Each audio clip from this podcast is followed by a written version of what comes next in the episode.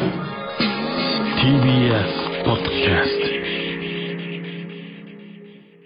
お世話になってます。伊藤と畑中で。オズワルドです。お願いします。お願いします。ちょっと早速赤ペン先生いいですか、えー才蔵の雑誌のねはい。記事で雑誌なんまあ、雑誌というか、まあ、ネットというか、ネットのはい、ネット記事。記事でね、えーオズワルド畑中優が無双状態に。本音キャラ、ニュースター誕生の予感というのが上がってましたということですけど。その無双状態とかではないでしょ別に俺はね斎藤さん記事読ませていただいたんですけど、さすがですよ斎藤さん。俺はね本当にこの斎藤の記事に上がってるようなことになったらいいなってずっと思ってんのマジでいや俺その別に毒舌キャラとかじゃないから。え？毒舌キャラとかじゃないから。いやお前はね毒舌キャラなんだよ。サイコパスだのなんだの普通に。ねそういうなんつうの、お前の、ま、漫才の中のというか、まあ普段もそうだけど一番ね畑中のいいところが出てるんですよ。先週のね。いやいやじゃあ毒を吐かせるようなことをしてるってことですよ。逆に言うとね、いい世の中がってことうんですか、世の中が。世の中もあなたも。いやそれは、う先週に関しては本当に俺意味わかんなかったけどね。やっぱ改めてその自分のね放送をちょっと聞いたんですよ、ん。先週ね、やっぱ何回聞いても、あのオープニングの10分ぐらい、お前意味わかんなかったけどな。で俺確認ししたいなと思って、で一応岩倉にも聞いてもらったのよ、で岩倉このオープニングの10分だけでいいからちょっと聞いといてくんないって言って、送って、ん。したら夕方ぐらいに LINE 入ってて、ちょっと畑中マジムカつくなって人。そのいその全然会話になってないと思う。いやあれはねあのー言うと、俺その話ラジオですると思ってなかったのよ。その松本さん関連のことをね。あだからああそっかそれするのかっていうその戸惑いもあったのああもうそそワイドナショーどうのこうのっていうよりはその後の、そううん何？その何ですか？漫才だけしていこうよとか言ってて、で後から言ってないとか言い始めたり、そのなんかそういうちょっと尻滅裂なところというか、まあでもこの本当に才蔵の記事みたいになったらいいなって俺ずっと結構前から言ってたんですよ。その作家の平島さんにも、それ小崎さんとかにも。だこれはねちょっと俺新しい扉開けたなとすごくいやいや思ってます。違います俺も言いたいことあるのよ。そのまあ一回ちょっとタイトルコール聞くかじゃあえそんな？あうん。いやそのお前さっていうことがあるから。あもうそうですね、はい。ちょっとはい。言った矢先にさっていうのもあるからちょっといいですか？もうそうですね、ん。はい。ムカつくとかじゃなくてさ、はい。こっちがどんだけムカついてるかってこともあるから。わかりますわかります。はいいいですか？いいっすよ。あの、言ってもらってタイトルコールも今日。え自覚あるってこと？いやありますよ。なかったら頭おかしいでしょもう。じゃあタイトルコールいきましょう。はい。ほらここがオズワルドさんち絶対ダミーの防犯カメラだ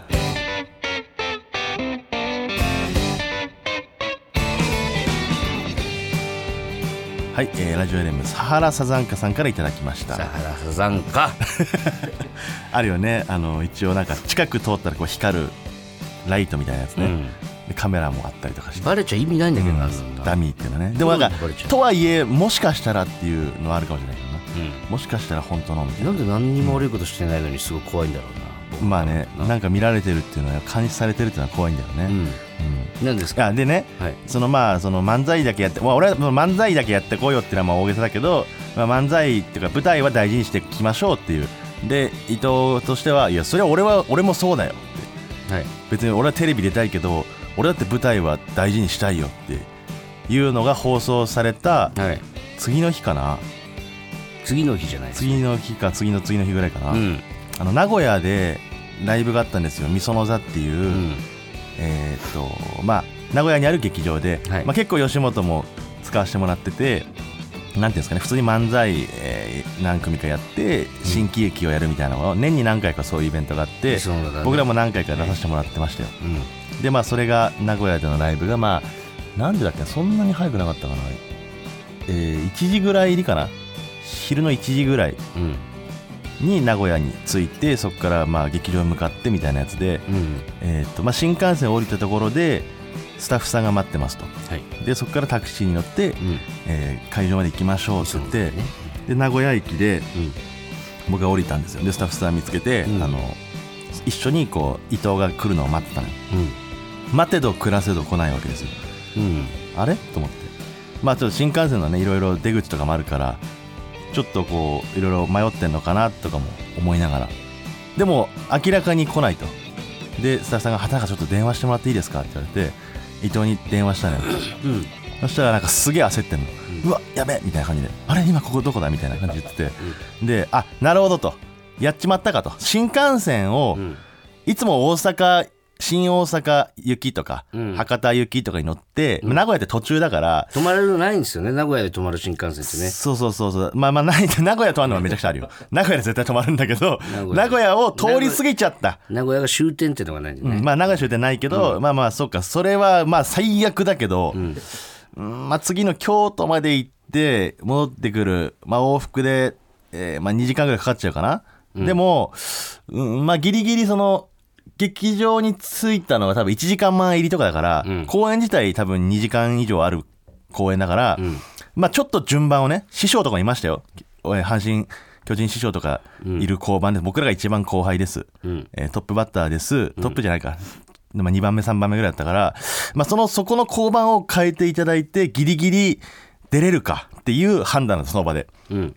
早いね判断が、そう。でも伊藤があのう俺がなんかすげえ焦ってたから「ん。えどうした?」っつって「乗り過ごしたか?」って「名古屋乗り過ごしたか?」っつったら伊藤が「そうごめん」っつってすぐ準備するみたいな感じであの切ったのよ。俺全く覚えてない、その回はでそれをスタッフさんに伝えて「あの伊藤ごめんなさい名古屋乗り過ごしたらしいです」っつって、ん。で「ああそっかじゃあそれだったらこうこうこうしてなんとか間に合うようにします」って言って「すいませんでした」って言って俺は一人でタクシーに乗って劇場に向かってたのよ。そしたらあの白坂さんから連絡が来て、ん。あのまた伊藤さんがやってますみたいな感じになって、あさっき電話して聞きました。名古屋あの乗り過ごしたらしいですねっつったら「え？っ?」て白坂に言われて。なえどうどういうことですか?」私が聞いたのは、伊藤さんは今新宿の自宅にいるらしいですって言われて。だからその俺に謎の嘘をついたの今名古屋え名古屋乗り過ごしちゃった？うんごめんって言ったんだけど 真っ赤な嘘でしかも絶対にバレる意味のわからない嘘をついて本当にその俺が名古屋駅着いた時に電話して初めてその日目を覚ましたという状況でもうどうあがいても間に合わないですどうしますか？えー、って言って、もう現地着いてすいませんって俺いろんないろんな謝ってね。でももうその頃には向こうにも伝わってますよ。遅刻してるってことは。遅刻っていうかもう間に合わない。ライブ自体に。だから、畑中さん、ピンネタお願いしますって言われたのよ。うん。もうしょうがないよ。ピンネタやるしかないよ、それは。でもね、みその座って俺はよく行くからわかるんですけど、みその座のお客さんって、むちゃくちゃ年齢層高いのよ。基本的に、60からみたいな。60からの、えー1000キャパぐらい1000何百キャパぐらいあるのかな、パンパンですよ60からの人たちが、そこでピンネタをやってください、えーしかも小津原さん10分出番ですって言われて。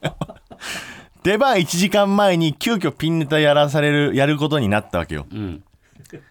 であスタッフさんにさすがの対応力だねだからお前は。畑中さんピンネタお願いしますって言われて、で、えーっとこちらの考えとしては、えーまず普通の出番オズワルドの交番のところで畑中さんピンネタ10分やります、で伊藤さんには来てもらいますと、ん。でお客さんにもこういろいろ説明というか、あの謝罪がないといけないもう来ると思ってるんで、えー伊藤さんが到着するのは多分新喜劇とかも終わって、えー本当に2時間後ぐらい。どんな急いでもそんぐらいかかると。うん。だから、えー2時間後ぐらいにその全部交番、えー終わった後新喜劇も終わった後に幕が閉まる前に、えー伊藤さんと畑中さんで出てでお客さんに謝罪するっていうのをお願いしてもいいですかって言われて、俺普通に「それはムカつきますね」って言っちゃって。なんで俺伊藤待たなきゃいけないんですかって言って。それが、あの俺のその感じがその人に伝わって、あ、じゃあ分かりました。その、伊藤さん、花中さん出番終わったら帰って大丈夫です。俺の中で、あの何がムカつくって、まあこれは初めての遅刻じゃないですよ。うん。何度もラジオでも言ってるし、えーっとまあ劇場を飛ばしたこともあるし、お互いなまあ。あお互い？あお互い？であのーそれであの俺が待ってコンビで一緒に謝るっていうのは、ん。どういう効果があるかっていうと、うん。まあ伊藤にも罪悪感が生まれるっていうのもあると思うのよ。一個ね相方もここまで本当は出番終わったらすぐ帰れるはずなのに、うん。待たしてしまってる ピンネタもやらしてしまってる、ん。もう二度とないようにしようっていう気持ちも芽生えるっていう効果もあると思うのよ、ん。でももう何度も何度もやられてるから俺がここまで残ったところで、あいつは申し訳ないって気持ちが芽生えるわけないと思って、だったらもう帰りますっていう感じで、ん。俺はもう帰ったのよす。ぐなるほどね。うん。もちろん10分間60からのお客さんの前で俺は漫談をしましたよ。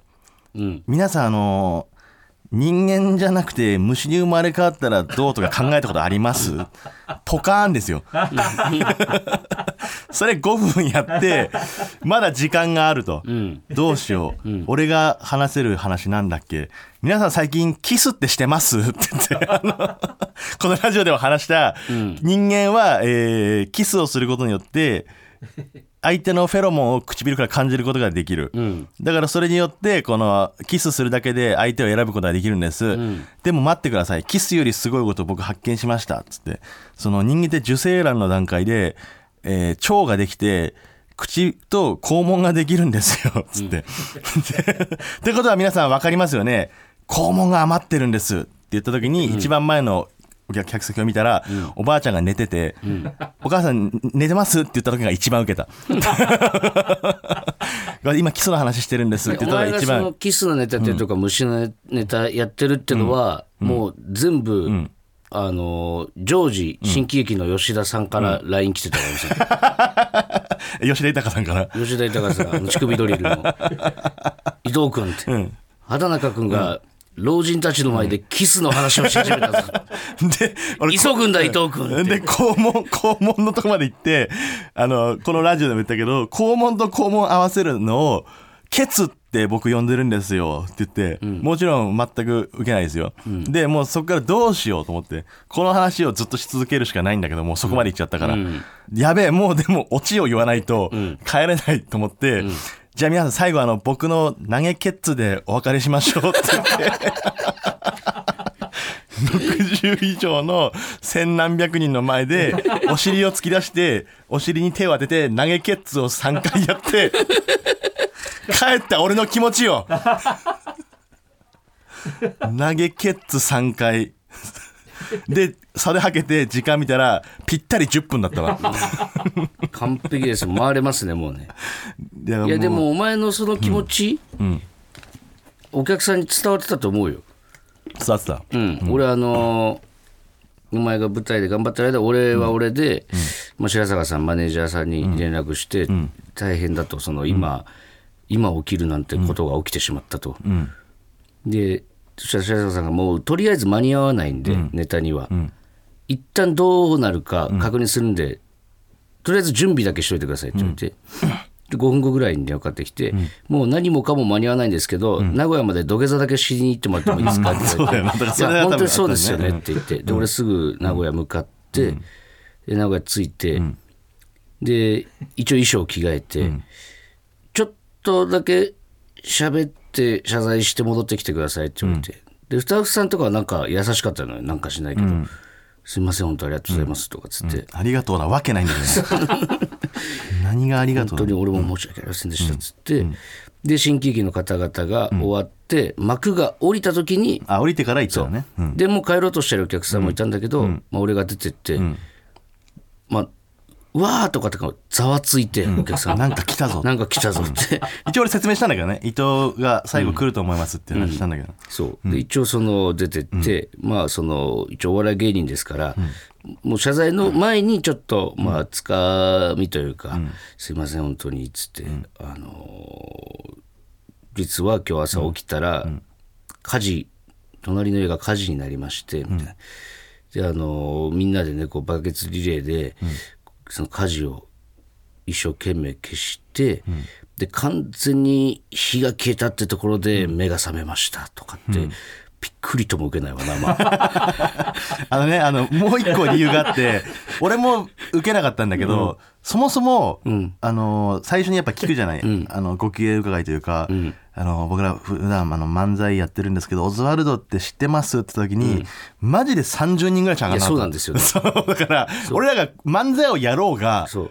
ピンでやろうが、別にお客さんからしたら変わらないというか。誰が来なかったのかもわからない。そのぐらいのレベルだった。状態でその小粋なジョークみたいな、まあ、受けるわけもなくみたいなで、本当にすいませんでしたみたいなゾーンに入ったら、一番前のもしかしたら、お前が寝寝てたって言ってたおばちゃんかもしれない、もしかしたら。その隣にあのめっちゃ話しかけてくれて、あのすごい俺やりやすかったんだけど。あじゃあそのおばちゃんかな、うん多分話してくれる人はいた。あそのおばちゃんだわ、もう仕事なめんなって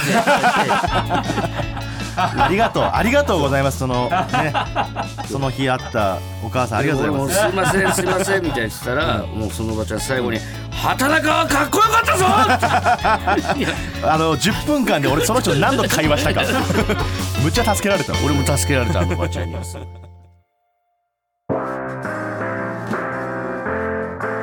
ねえねえほらここがオズワルドさん家らしいよ改めましてオズワルド伊藤です。田中です。だから俺もさ先週、うん、だからんどう伝えていいかわからないというか別に俺はさそのあの何？もちろん漫才を重きを置きたいっていう気持ちは前から言ってるわけじゃん。でテレビがその出たくないとかっていうよりは、そのまあわかる。伊藤はそっち出たい気持ちもわかるし、まあ、コンビで出れたらもう出るやつは出たいけどそのそこを離れていくなよっていう気持ちもあるわけよ。でそれはいやそんなことねえだろ。俺はそっちも出るって言ってるしあの何を言ってんだみたいな。お前勝手にさテレビ嫌いとか言ってで俺が出たいって言ってんのにそれを邪魔するなよみたいな言い分だったと思うんだけどそれに関して俺はちょっとあのおやおやっていう感じもあったのよ。どうどう言おうかどう伝えようかと思ってた時に、その遅刻があったから 本当にか？と。本当に一切のなめはないかっていう疑問があったわけよ。舞台にですか、ないですよ。俺テレビも、まあこういうのあれですけど、テレビもやってますから、いやいやそれがさその別にいい。そもそも。かっこよくないから。そもそもがね、こんな言うのあれです。けどでも圧倒的に多いじゃない？遅刻することがさ。いや舞台がね、はいまあ早いからっていう理由いやだからそれそこなのよだから。まあ舞台は続けていきたいとはそれも言ってますしね、だから言ってますよ。言うのは簡単だけどそれはだからどういう行動でさ表すのかっつったらそういうことじゃん。俺は巨人師匠にあの楽屋行って巨人師匠とがいて「すいませんちょっとこんな感じになってしまいました」って言ったら巨人師匠は「あ俺の弟子やったらパンパンやな」ってもう ギャグみたいに言ってましたけど 自分の。ツイートしてましたね。そうそうそう。で俺がうっすら滑ってたこともツイートされてた。なんでなんでそんなのもツイートするあのお客さんの層ではちょっっとあれだったなみたいな感じで、うん、ゃあどっちもやりましょうよだから。そうそうそのつもりだけど、もちろんね。そのそれをだからだからそれをなんかテレビもね。うんおおイーブンみたいな感じで言わないっていうのがあるのよ。ちょっとじゃあそれはもうお互い、まあそうですね。いやおお互いな 何がお互いなんだよ。いやじゃあその、これはラジオで言ったよね。どもうもう二度としませんっていうのは言ったよね、はい。でどっちその、テレビも甘く見ないでほしいし、いや甘くは見てないです別に。甘くは見てないけど劇場もね、どっちも大事にね。だから大事にしようっていう矢先の話だったんで、はい。うんはい。だからす前日はどうしてたんですかその？前日はまあ、そうですね。何時まで飲んでたんですか前日は？5時ぐらいかな、だからそれってさあの分かる？その起きれない体質の人とかもいると思うのよ、ん。目覚ましかけようが起きれないっていう人も世の中にいてまあそういう病気とかあったらしょうがないと思うんだけど、あなたは違うんだよね。しっかりお酒を飲んだ次の日に遅刻すんのよ。それって絶対抑えれることじゃん。いやこれ、そうなんですよ、ただその、毎日なんですよ、だからそれは別に 偉くもないし次の日早いとかライブがあるってのは分かってたら、ね。自分の体のことは分かってるわけじゃない。こんぐらい飲んだら俺って起きれない可能性あるなとかさ、うん、うんそこをやっぱりそのいい加減にしてもらわないと。狩猟というかね、何なんだろうなこれな。何なんだろうじゃない。明確よ。明確なのよ。飲みすぎてるだけだから。だから、これだから本当にさ俺なくなると思うよこのままいったらマジで舞台が、うん、単純にね。舞台っていうか何もかも、何もかも失う可能性あるし、その時に別にあなた一人の遅刻であなたのテレビが失われるっていうことじゃないと思うのよ。うん。舞台って漫才って2人でやらなきゃできないから。そうね。そう。そこはでちょっとやっぱりまた改めて頭に置いてくんないと。そうですね、これは気を引き締めないとね、ちょっと。それだけじゃないっていうのがね、うん。あのその何日か後かな、うん。次の日が休みになったんですよ。ああそでないじゃないですか。丸々一日休みうまあまあしばらくなかっただろうね。うん。でも嬉しくて、ん。でせっかくだから、もう行けるとこまで行こうってなって、ん。昼1時2時ぐらいまで飲んでたの、うん。前日の夜から、昼の1夜からってことはもう12時間以上ってこと？えー8時ぐらいからだから、えー13時4時間の17時間。17時間ぐらい飲んでたんですよ、まあ、休みだからね。まあ別になんか迷惑かかることでもないしっていう。うんで岩倉が家に泊まり来てたんだけど、ん。あのーちょっと具合悪いから、ん。まだ飲んでんなら、ん。今日ちょっと別のとこで寝てくれみたいな。確かに。休んでたね岩倉。そう、うんで分かったっつって、で3時間ぐらいホテルで寝て、うん。でそっから次の飲み会に行ったの。え？1時に寝てってこと？そう。うん。で行かしてもらったんだけどもう次の飲み会5時半ぐらいから行って、ん。で9時ぐらいにん。体力の限界来て、いやこれもうダメだと思って、で先輩と飲んでたんだけどちょっとすいません今日は1軒目でおいとまさせてもらいますみたいな、なんならちょっともう俺多分1軒目からもうベロベロだったから、まあちょっと寝たとはいえあ。のもう次の日じゃないのよ。続きなのよさっきの。やっぱ17時間の後の、でもうベロベロなって、で家帰ってもう大ゲボ吐いて、で服ゲボまみれになったの。うわ最悪だ。でそれ全部風呂場に置いて、一旦落ち着こうと思って全裸で換気扇の下でタバコ吸ってたら、具合悪いって言ってた岩倉が仕事行ってちょうどそのタイミングで帰ってきたのよ、うわ。であれ帰ってきてるなって思うじゃん岩倉、で風呂場行きます、ゲボまみれの服があります、あいつはどこだ、リビング入ってきます。裸で。換気扇の下で裸でタバコを吸ってるベロベロの俺と目が合うのよ。なんやねんお前って言われて。あの一回全てを失った方がいいかもしれない。仕事恋人。お金。全てをゼロにしてみたら一回。お金もゼロになりますし、4月でそれ税金で。今のところぴったりゼロになるから、貯金とかも。彼女も失って。だからその無限大のグループラインがあって俺もそうなんとなくその流れをね、あの無限大ホールのグループラインがあるんですよ。無限大所属芸人にみんなが入ってるグループラインであの岩倉がもう最後の本当頼みの綱というか誰か助けてくださいぐらいの感覚言ったら、なんか頭痛薬だっけ？なんかわかんないけどその風邪薬。風邪薬みたいな持ってる人いないですか？みたいなそこに助けを求めるぐらいギリギリのところであの伊藤君はさっき言ったそのゲロまみれで動画の方で言って あの話にならないですって言って。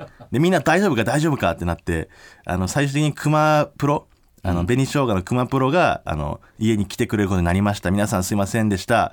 もし私たちが別れたらこれが原因だと思ってくださいって言って。グループラインで相当む怒ってるな。いや、俺ももう相当怒ってるな、これは。こんなに。救いようがなかったんだ。俺の相方ってって思った破滅型というか、いやマジでいつか失っちゃうんじゃないかと思いますよそれは。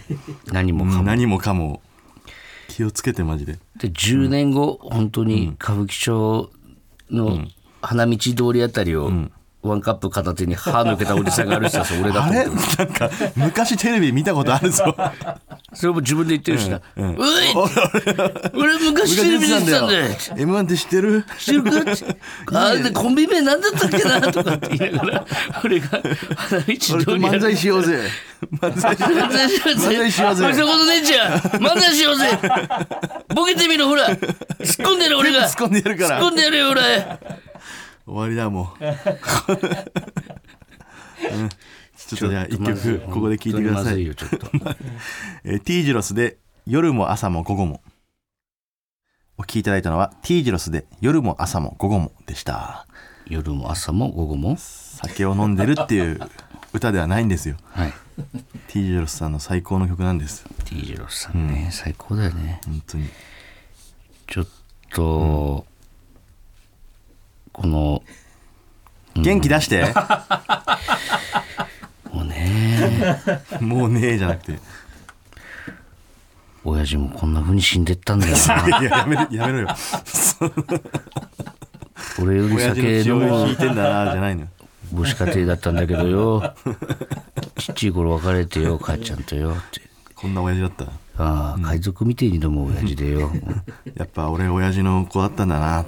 最後死ぬ前に病院行ったな、喉頭がんでよ。って、喉の手術してよ。って。退院して次の日もうすぐ酒飲んでたよ。マジでそうなる可能性あるなああなっちまうのかな、俺も。もうなってるかもしれない。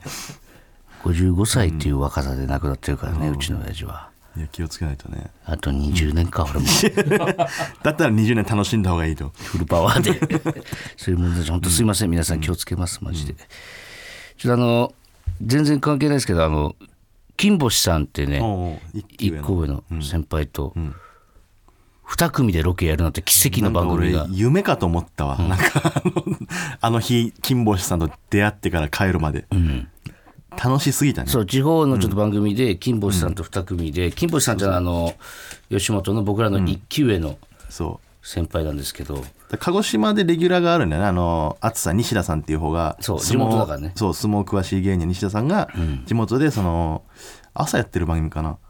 それのレギュラーみたいな感じでそれのなんかロケバージョンみたいなね、うん。しかもあの聞いたらゴールデンらしいじゃないですか。そうですよ。ゴールデンのゴールデンで40分 V 使うって言ってた俺らと金星、嘘みたいな番組。もう、だからロケも始まってから、いろんなね、その本当ノンアポでこう回ってそうそうくるみたいな。本当にその場で交渉してみたいなね。なんだけど、俺考えられなくてこれを放送するっていうのが。楽屋みたいな。みたいな。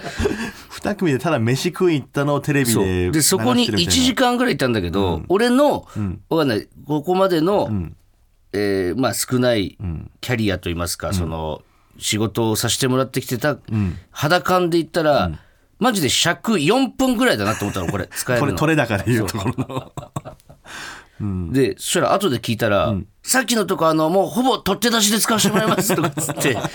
恐ろしいよな、マジ？うん、俺もさウケるんかこれって。お酒飲んでたわけじゃないけど、酒飲んでたぐらいあの記憶にないのよ。そのなんか、日常すぎてというか楽しすぎて。そうそう、で最終的には最後のところで、普通に酒飲んで記憶ないし、そ うそうそうそうそう。あれだから3月ぐらいの放送かな？ってうん、言ってたね。そう。TVer とかにも載るらしいんで熊本じゃない鹿児島以外の人もね、鹿児島でしか流れないんですけど、TVer で。その TVer で流しちゃうんだっていうのもあるしな、今回は、そう TVer で流れるらしいんで、皆さん見てほしいですってのが一つと、あとこれもう本当になんだろうな地方番組地方営業あるあるなんだけど、飛行機をね、良かれと思ってか知らんけど、コンビ隣同士で撮る、なああたまにあるよね今回もそうだったわ。これもう本当に全国の、えースタッフさんに局の方に言いたいんですけど、やめてくださいよ。あのー本当共通事項とし喜ぶコンビて一組もいないですからね、えっと。ね、喜ぶコンビは今のところサマーズさん。サマーズさんテレビで知らないおじさんが隣より知ってるおじさんの方がいいって言って、コンビで乗るらしいんですよ。んともう一組いるとしたら要ストーンだけ。本当に。カナメストーンとサマーズさんだけなんでコンビ隣がいいっていうのは。結局、金星さんとテレコにししてもらってね、そう。あれですけど、あれはだからもうみん皆さんにちょっと共通認識としてちょっと分かってほしいですね、コンビで移動中隣なわけないから。もう全部ですよ。すべての乗り物全部、隣がいいわけないんで。それだけはちょっと皆さん、はい。どんだけ一緒にいると思ってるんですかこの普段。その一日ねこうラジオ収録とか舞台にいる時だけじゃないから、我々がで一その鹿児島緒にいるのは。のその番組に関しては、飛行機隣で、で空港着いてスタッフさんが迎えに来てくれてて、で淳さんが金星の「いや何々さんちょっとコンビあ言ってたね席隣同士でしたよっつったら、そのスタッフさんが「いやそこ突っ込んでくれるかと思って」って言ってたのよ、何を言ってんだ 何を言ってんだよ そこでこう人笑いとかじゃないのよ。でカメラも回ってねえしよ別にそこよ。それまでの2時間のコンビ隣同士を、あの経てその一言のためになんて耐えれるわけないんだよ、えわけないんだから「ちょっと!」って、席隣同士だったじゃないですか」って、ほん何が悪いんだわ で帰りも覚えといてくれ。帰りも隣同士だった帰りも隣同士で。有村さんとね変わって順番を。これだけね、ちょっとあの出させてもらう ね身分ありがたいですけど。こんなん言うのあれですけど、飛行機だけね、ちょっとマジで隣同士は考えられないっていうのだけちょっと新幹線もそうです。ね、覚えておいていただいたら、まあ、新幹線自分で帰れるからね、まあその場でね。飛行機は無理飛行機は無理ですから、ぜひよろしくお願いします、はい。じゃあメールテーマいきましょうか、えー今週のメールテーマ、畑中の本音最近いろいろとむき出しになってきた畑中、ただまだ本性を隠そうとしています、そんな畑中が思ってそうな本音を送ってもらいました、なるほど。これはリスナーの皆さんが思ってるイメージというかね、こんなこと言言うんじゃないかと。思ってんじゃねえかなとかね、はい。でそうちゃんと根底に俺はあの愛しかないってことは皆さん分かってるのかってところだよね。まず一つ言いたいのは。あの本当に、ん。あのなんだろうな。この自分を取り繕って綺麗事しか言わないとか、そのそういうことじゃなくて俺の根底には愛しかないんですよ基本的に。世の中の全員が幸せになればいいっていうのが俺の心の底にはあるわけよ。誰一人、えーまあ、もちろんそれが不可能なのは最後でよくない？ですか先にあの言 言っとくけどもういいってだから。俺は見てないよそのメールどんなメールが来たのか見てないけどそれをまず根底に分かってるかどうかはちょっと一個審査したいねいきますよ。はいえーまずラジオネーム三浦靖子かっこ偽物。んえー畑中の本音。はい一般人って何が楽しくて生きてるんだろう。これがいつもですね。マジでないそれは俺は一般これは人っていもううか口癖のように言ってますもんね。言ってないしどっちかっていうと俺そっち側だし普通の生活楽しっていうとそっち側ってのも芸能人っていう感覚がないからむしろ一般人って何が楽しくて生きてるんだろうと思ったことはないと。ないです。むしろそっちの方が楽しそうと思うし。あそう。そっちの楽しそうはあれだけど、そっちのそ そっちの生活も楽しそうと思うし、まあなんなら経験してるしね。一般人になりたいって思うこともあるってこと？まあでもまあほぼそうだからね俺は。キャンディーズみたいな。普通のおじさんに戻ります。普通のおじさんに戻りたい。りたい時があると。うんそういう気持ちはめちゃくちゃあるよ。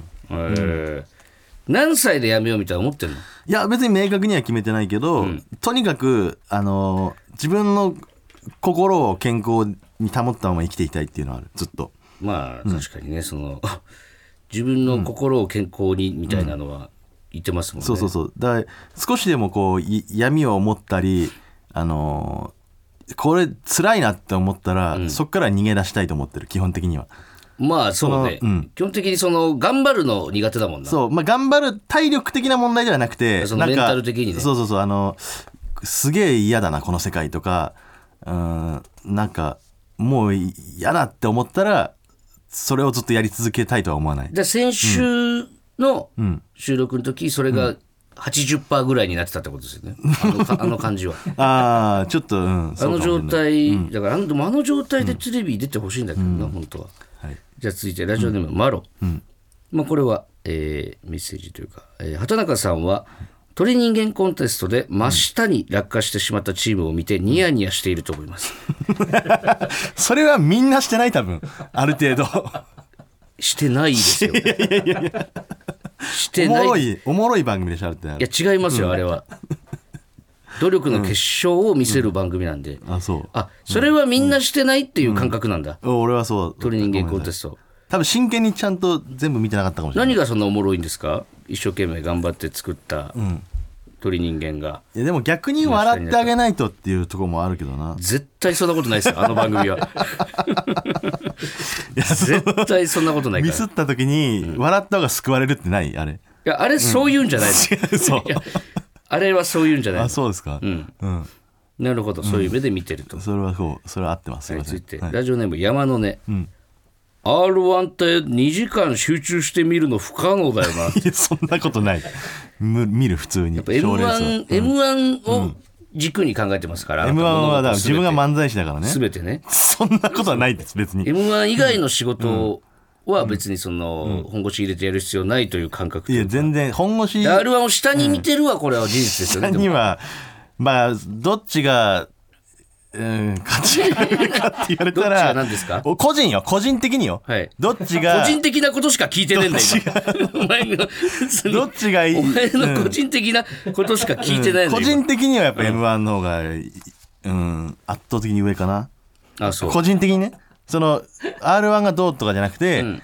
キングオブコントと比べてもよそれは俺が漫才やってるからっていうだけの話で、うん。その 人それぞれだからそれは。人それぞれです。俺個人的にだから個人的にだけ聞いてるんだ 他の人は知らないですけど、うん、ってなるほどなるほど、でも見るよ別に。毎年見てはいる見てる見てる。楽しい楽しいというか面白いとは思うし普通に。なるほどね、はい。じゃあ続いて。すごいと思う、うん。えーすごいと思うとかを、その滑り込みで言ったって、マジリスペクトえー続いて、山田ねジョニー。はい。テレビ出演はコスパがいい CM だけでいいな、これはね 俺本当にちょっと思ってると思うんですよ。CM は最高ですよ。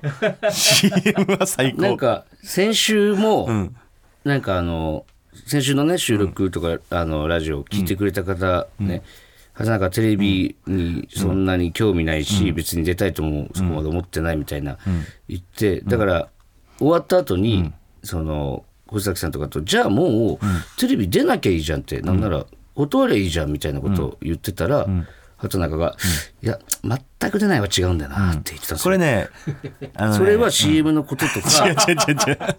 全く出ないと、その CM の仕事とか来なくなっちゃうんじゃないかっていう焦りからだと思あうんですよ。のー CM はめっちゃ嬉しいし、あのーめっちゃ助かる。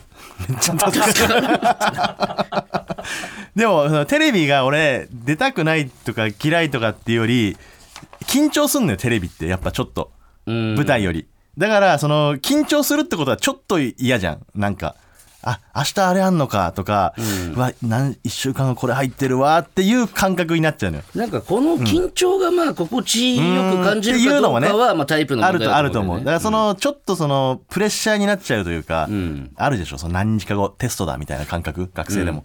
その、その感じに近い、ちょっと。俺はでも1ヶ月に1回ぐらいはそのヒリヒリする仕事がないとうん。でも、ヒリヒリは、俺は舞台でヒリヒリは好きなのよ。それこそあの、10分ピンネタやってくださいって言われた時に、ん。ちょっとワクワクはあったの、俺の中で。あの、アキナさんがね、俺らの出番の後だったんだけど、ん。前に福岡の劇場で、山名さん、あ秋山さんが、いあの、病欠で、ん。山名さんが一人でやるって言った時に、俺らが先にその説明して、ん。今から山名さん一人でピンネタやります、震えてますっていうので、こう、ハードルを下げて、ん。で、出てやりやすかったみたいな、ありがとうって言われたじゃん。それがあるから、山名さんが言ってきたのよ。あの、先俺ら出ようかって。で、お前が一人でやることを説明するで。ってギリがたいわ。めちゃくちゃ嬉しいんですよ、ありがたいんですけど、俺の中でもうヒリヒリしているから、ん。大丈夫です。一人で行かしてください。絶対説明してもらった方がよかったもんな。そうそうなんだけどそのちょっとピリピリ感はちょっとワクワクではあったのよ、ん。若干ね。なるほどね、はいじゃあ続いて、うん。えー同時通訳。はい。グレイさんへの本音ですね、はい楽屋へ顔を出せばいつでも飲みに誘ってくれたり、家に呼んでくれるちょろいバンドマン。宣伝しといたからまた頼みますよ黒井さん。そんなわけないだろ。それはいい加減してマジで。俺夢だ夢のようだっただから楽屋挨拶行ってたらちょっとうちで飲むって前ね、あのラジオでも話したけど拓郎さんが言ってくださって、いや行く気満々でいいやいや、そんなこと思ってなかったろ、あの時。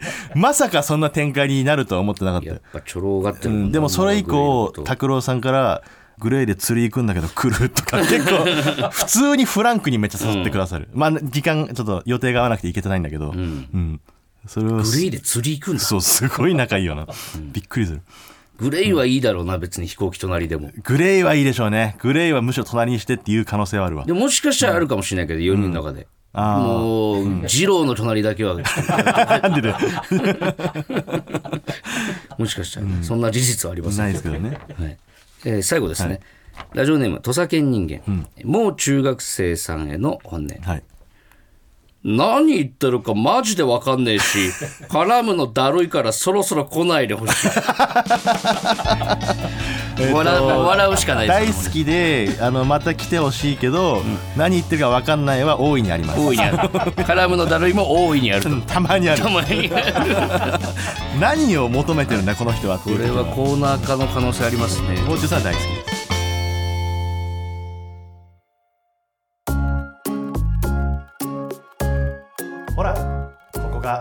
ワルドさんちはいじゃああのコーナー行きたいんですけども、はい。えー今回のコーナーはですね、えー毎回アフタートークで、ん。えー作家の瀬尾先生が考えてくれたはい。コーナーを何個かやってたんですけど、その中から、えー一旦一軍で戦わしてみようかっていうそうね。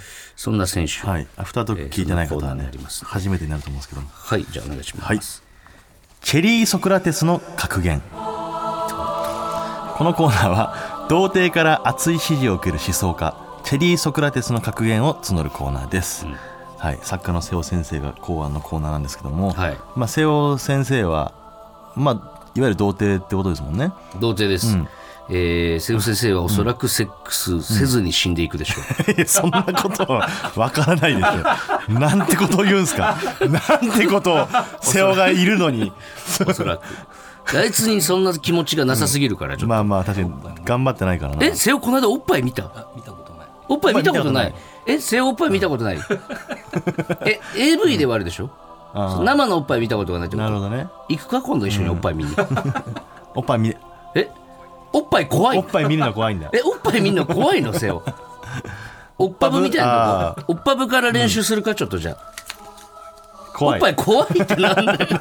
おっぱい怖いってなんなんだよ。マジで一回連れてこうかな、まあこんなおっぱぶ行ってきますって俺公言できないんだけどさすが確かにまあいいんですよまあまあそんなね瀬尾先生ではないんだけど、まあ、チェリー・ソクラテスという童貞界のね、とんでもないその思想家がいるわけですよ、ん。いるとしてるんですなるほど。はい、その人の言葉をねはい。発表するっていうコーナーです。はいお願いします。はい、まずラジオネーム。ロバート・ポンズさん。童貞は夢の中でも童貞であり決して行為中の夢を見ることはできない。私たちは行為を夢見て日々愛しむに限るのだ。かっこいい。なんかすごい深い言葉を深感じるいですね。なそうか。童貞は夢の中でも童貞なのか。でもさ AV とか見てそのそれを見ることないんだね夢で。いやだから AV を見てどういうふうにん。その行為うんをするかっていう知識はもちろんあると思うんですけど実際に体験実体験がないから。はいもうなちょっと生々しい言い方ですけど入った感覚は知らないわけじゃないですか。あだから夢の中でもそれを味わうことはできないっていうことですよね。肌の感じとかね。肌の感じわとかえ童貞はそういう夢見た時に、ん。その行為に及ぶ直前で目が覚めるらしい。意地悪だな神様は それは瀬尾先生が言ってるのかな。なるほど。そうなんですか。えー、見せてくんないんだ。入る直前でなんだね。夢の中でも見せてくんないんだ。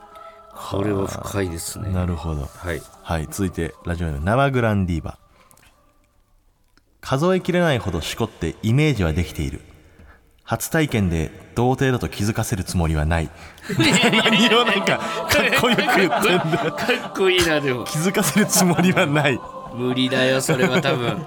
どんなイメージしてもやっぱ違うからね。でも童貞ってはっきり言っちゃった方がいいよね多分ね。本当はね。でもやっぱ初めてってなったらさ。プライドがあるからでもさただセックス下手なやつだと思われるよりよくない？初めてだからっていうね。うん。うん。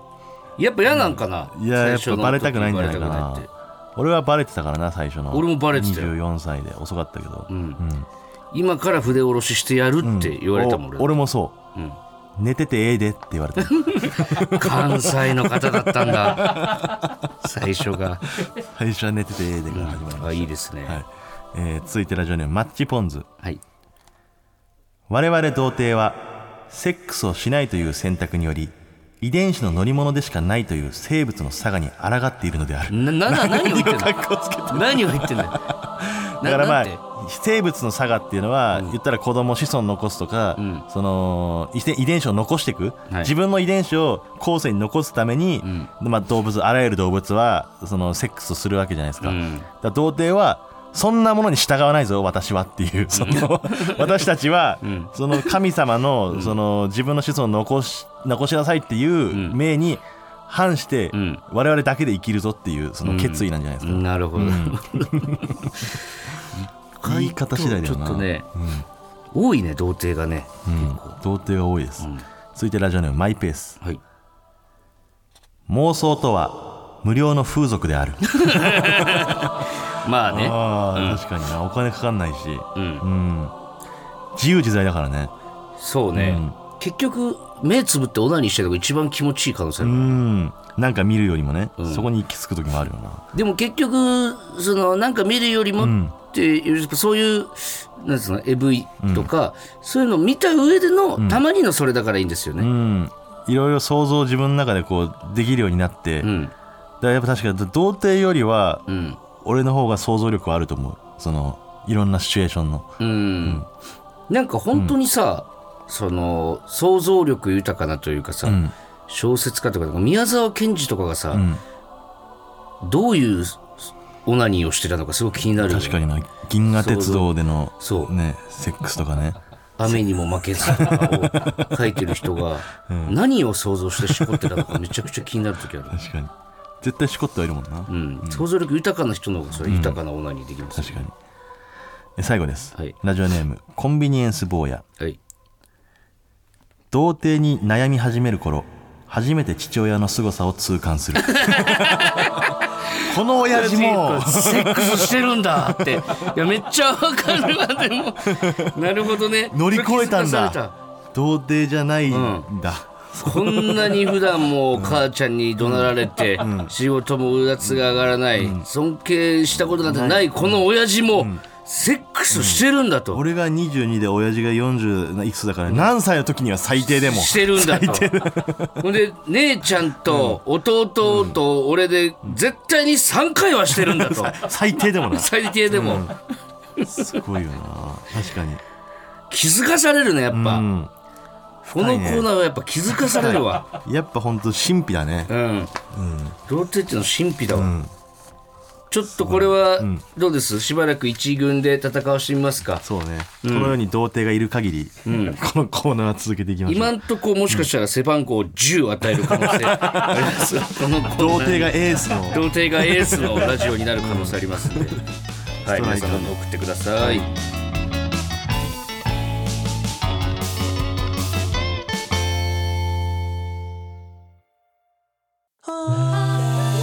ここがんち。ほら、ここがオズワルドさんちエンディングの時間です。はい。ちょっとメールテーマなんですけど、あの畑中の本音はい、が、ん。ちょっともうちょっと聞きたいなっていう。なるほど。はい。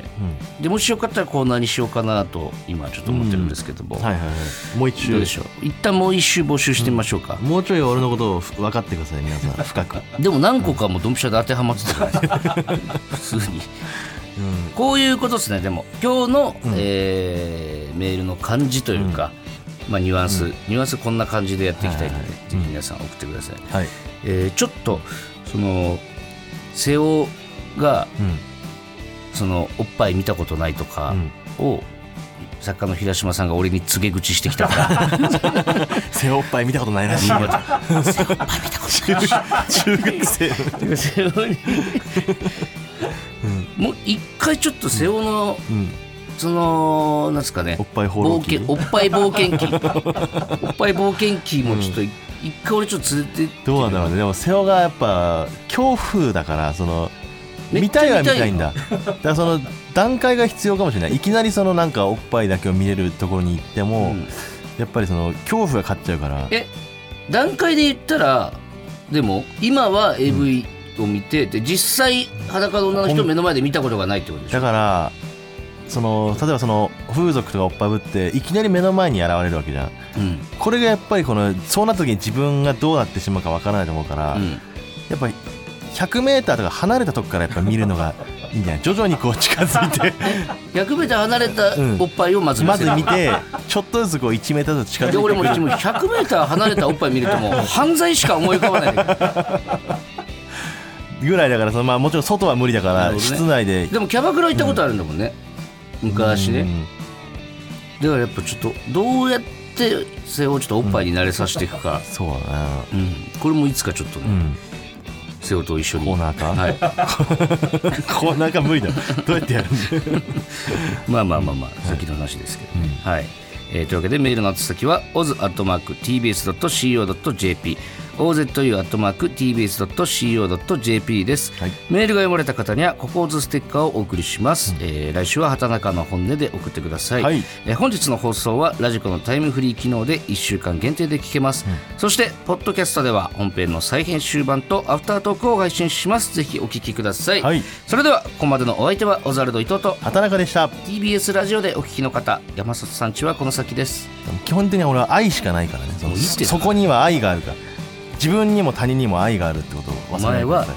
誰にも興味がないの。愛でできてるんだよ